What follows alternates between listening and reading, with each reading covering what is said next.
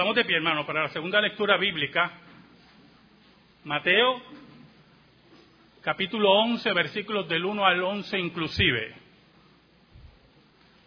Mateo 11, versículos del 1 al 11. El pastor Brandy López hace lectura de la santa palabra de Dios. La palabra de Dios dice así.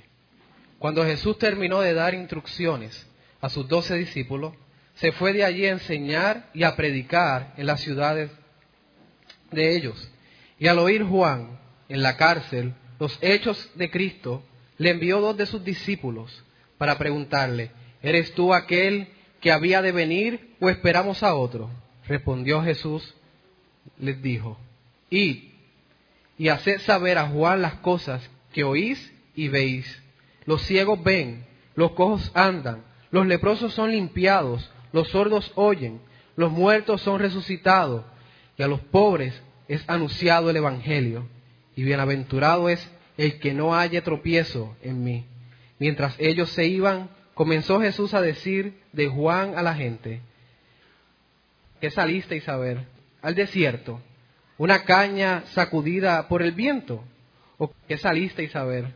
A un hombre cubierto de vestiduras delicadas. He aquí, los que llevan vestiduras delicadas en las casas de los reyes están. Pero, ¿qué salisteis a ver?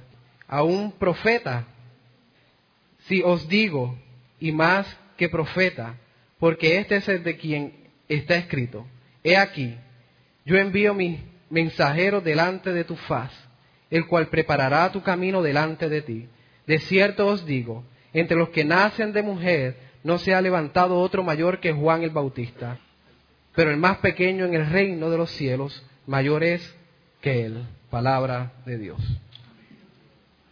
Volvamos a la segunda lectura de la liturgia en Mateo capítulo 11 y vamos a ver los primeros seis versículos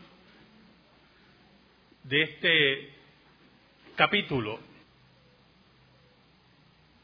Hoy que alrededor del mundo los cristianos que siguen un calendario litúrgico y creen en la catolicidad de la Iglesia celebran el tercer domingo de Adviento y recuerdan la crisis de Juan, la crisis de Juan el Bautista. Todos, muchos pueden pasar crisis de fe profunda. Un gran teólogo que conocen muchos aquí, Francis Schaeffer, experimentó su crisis de fe en una ocasión. Y su crisis fue tan marcada que él decidió revisar todos sus conceptos cristianos para ver si verdaderamente el cristianismo era la única creencia válida de ser creída y practicada. Martín Lutero experimentó su crisis de fe, una crisis profunda en la cual él decía que llegó a odiar a Dios, al Dios que le habían enseñado, al Dios que le habían predicado. Los santos no estamos exentos de pasar crisis de fe.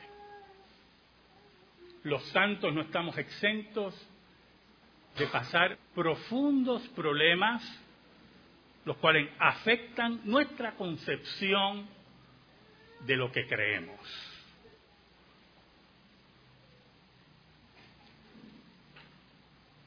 Pero si escuchó bien, dije los santos. Oramos. Digno eres, Señor, de toda alabanza y de toda gloria. Te damos gracias porque nos permite llegar aquí para adorarte y bendecirte. Ayúdanos en esta hora. Cóndenos bajo la sombra de la cruz y que tu nombre sea proclamado. Por Cristo Jesús oramos. Amén y amén. Digo los santos porque toda persona que asiste a una congregación y experimenta una crisis de fe y eso lo lleva a abandonar la congregación y la fe cristiana, no es santo. Lo lleva a negar al Cristo vivo, no es santo. lo lleva a cuestionar la historicidad del cristianismo. No es santo, está en mal lugar. Hace tiempo está en mal lugar. Y es una bendición para la congregación que salga de medio de nosotros. Pero los santos sí experimentan crisis profundas. ¿Sabe? El versículo 1 nos habla que Jesús estaba en su trabajo cotidiano. Todos tenemos nuestros trabajos cotidianos. Aún los que están retirados, y tengo varios retirados en esta congregación, tienen un trabajo cotidiano. Algunas veces los llamo y están ocupados. Y eso es muy bueno. El versículo 1 dice, cuando Jesús terminó de dar instrucciones a sus doce discípulos, se fue de allí a enseñar y a predicar en las ciudades de ellos. Interesante, ¿verdad? Cristo le está dando unas instrucciones a los discípulos, pero no se cansa y decide después que termina, después que resume, después que clausura esa enseñanza, sigue enseñando. Por eso es que usted oye, usted nunca oye que nos referimos a Jesús, Jesús el milagrero, ¿verdad que no? Y hacía tremendos milagros. Milagros de verdad, no las porquerías que usted ve por ahí los embustes que usted ve por ahí, milagros de verdad, las señales del reino. Le llamamos Jesús el Maestro, porque es el oficio principal de Jesús, ser maestro. Y en medio de esa enseñanza y de esa predicación,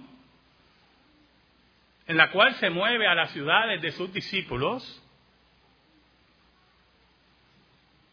Juan recibe el anuncio de Jesús. Juan, estando preso, oye nuevamente de aquel que él había bautizado. Y entra en una crisis de fe. ¿Por qué entra en esa crisis?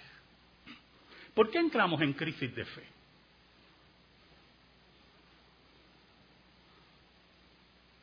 Muchas veces porque ya elaboramos un camino, o como decimos acá en Puerto Rico, ¿verdad?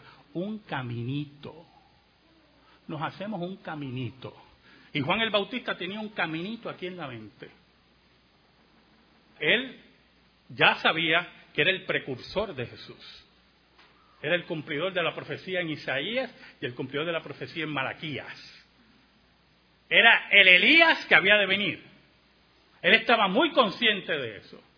Y por lo tanto, el caminito que se había construido era que cuando presentara a Jesús, el Mesías, cuando lo bautizara, y después viendo los grandes milagros que ocurren en el bautismo de Jesús,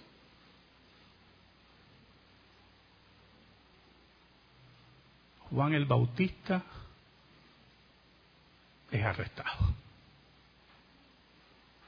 Por lo tanto, aparentemente en la cabeza de Juan, dijo, caramba, estoy arrestado, pero Jesús me va a liberar.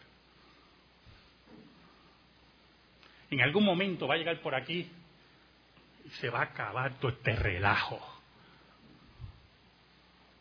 Pero le llega a los oídos de Juan que Jesús está enseñando y está haciendo milagros. Y como le he dicho a usted, a, a mi congregación muchas veces, Juan lo que estaba escuchando, aparte de eso, era el hacha que estaban afilándola.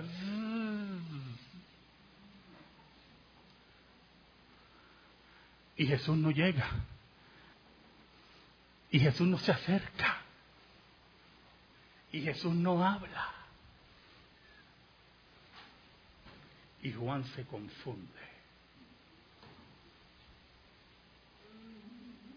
se confunde porque había creado su propio camino. Mira el versículo 2. Y al oír Juan en la cárcel los hechos de Cristo, le envió dos de sus discípulos. Y el versículo 3 dice, para preguntarle, ¿eres tú aquel que había de venir o esperaremos a otro? Mira qué pregunta interesante la de Juan. Yo no sé si usted entiende el peso de esa pregunta. No entiendo. yo espero que usted entienda el peso de esa pregunta. Porque si usted regresa a la escena del bautismo de Jesús,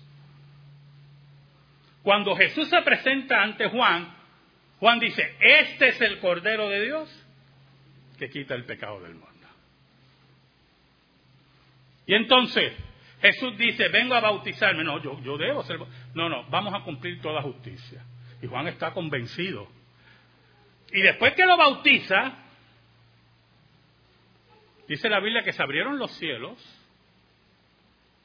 el Espíritu Santo apareció en forma de paloma y se oyó la voz de Dios.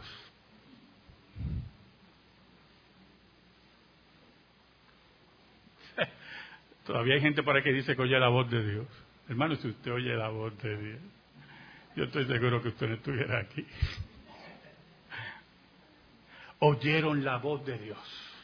Eventos increíbles. Y Dios habló y diciendo, este es mi Hijo amado en quien tengo complacencia. Por lo tanto, Juan recibe una revelación mayor de la que recibía en su forma privada. Oiga, la que confirma todo su ministerio y a quien tenía al frente. Por lo tanto, no hay que cuestionar nada hay señales. Jesús está frente a él. Él lo bautiza. Dios habla desde los cielos. Y de momento Juan viene con esta pregunta. ¿Eres tú aquel que había de venir o esperaremos a otro? Es la crisis profunda del santo. Es la crisis profunda del profeta es la crisis que muchas veces experimentamos, que nos olvidamos de los beneficios de Dios y de lo que Dios ha hecho con nuestras vidas. Y nos preguntamos, ¿dónde estás?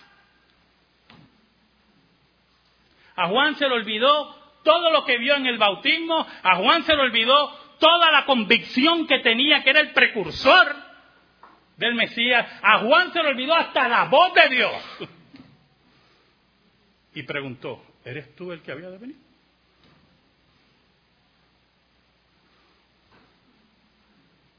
Así son las crisis de los santos. Así somos todos, hermano. Porque el camino que Juan se había construido se había convertido en un camino tortuoso, empinado, un camino fangoso, un camino de mártir. Cuando van donde Jesús, Juan pregunta, yo no sé si le dijeron, Señor, nuestro maestro pregunta si tú eres el que, porque le van a cortar la cabeza. Y el hombre está allí preguntándose cuándo tú vas a llegar allí, porque lo que viene no es Mira cómo dice Jesús. Mira el versículo 4. Respondiendo Jesús les dijo, id y haced saber a Juan las cosas que oís y veis. Mira qué interesante. Cristo no le dijo, dile a Juan que ya mismo, mira que se despreocupe, que esa cabeza se va a quedar ahí en ese cuerpo. Que se despreocupe, como las promesas de los predicadores modernos, que todo le va a salir bien. Que todo va a ser, mire, como Él quiere. El problema aquí es que no es como nosotros queramos, es como Dios quiere. Es como Dios señala, es como Dios establece, porque aquí las pautas las establece Dios. Y aquí cuando hay crisis de fe, si no nos comportamos como los santos de la pregunta y la humillación ante Dios, es que no has conocido a Dios. Porque todos hemos preguntado alguna vez en nuestra vida, Señor, ¿qué pasa? El que no lo haya hecho, yo lo felicito. Usted me ganó en fe. Su fe es grande, hermano. Lo quiero al lado mío. En la construcción esta, lo quiero al lado mío. Oiga, en la reunión de consistorio, lo quiero al lado mío. ¿Qué pasa, Señor? Mire lo que contesta Jesús. Mire el versículo 5. Los ciegos ven, los cojos andan, los leprosos son limpiados, los sordos oyen, los muertos son resucitados y a los pobres es anunciado el Evangelio. Díganle a Juan que el trabajo que él comenzó con la predicación, ahora se abren las señales del reino. El reino ha sido inaugurado. Dios está en medio de su pueblo. El tabernáculo de Dios está en medio de su pueblo. Díganle a Juan que la victoria de Dios ha comenzado, que la enfermedad ha sido derrotada, que la muerte ha sido derrotada, estas señales nos dirigen hacia el reino consumado.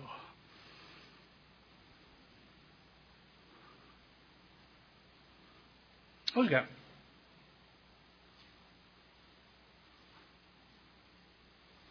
póngase en el lugar de Juan. Cuando llegan los discípulos, yo imagino cuando llegan los discípulos donde Juan, ¿qué dijo? ¿Qué dijo? Bueno, dijo esto, esto, esto, esto, esto, esto. ¿Y esto? Estamos inventando, ¿verdad? No, hermano.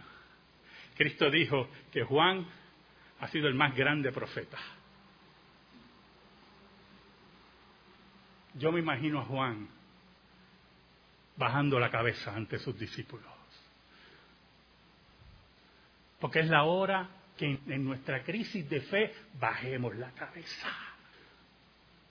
Es la hora de escuchar a Dios y destruir todos nuestros caminos y nuestros pensamientos, porque sus pensamientos son más altos que nuestros pensamientos y sus caminos son más altos que nuestros caminos, dice la Biblia.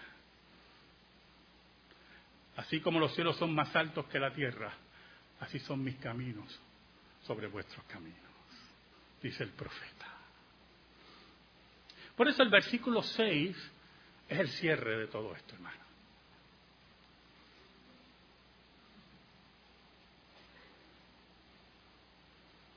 No importa en medio de la crisis, no importa en medio de la muerte, No importa.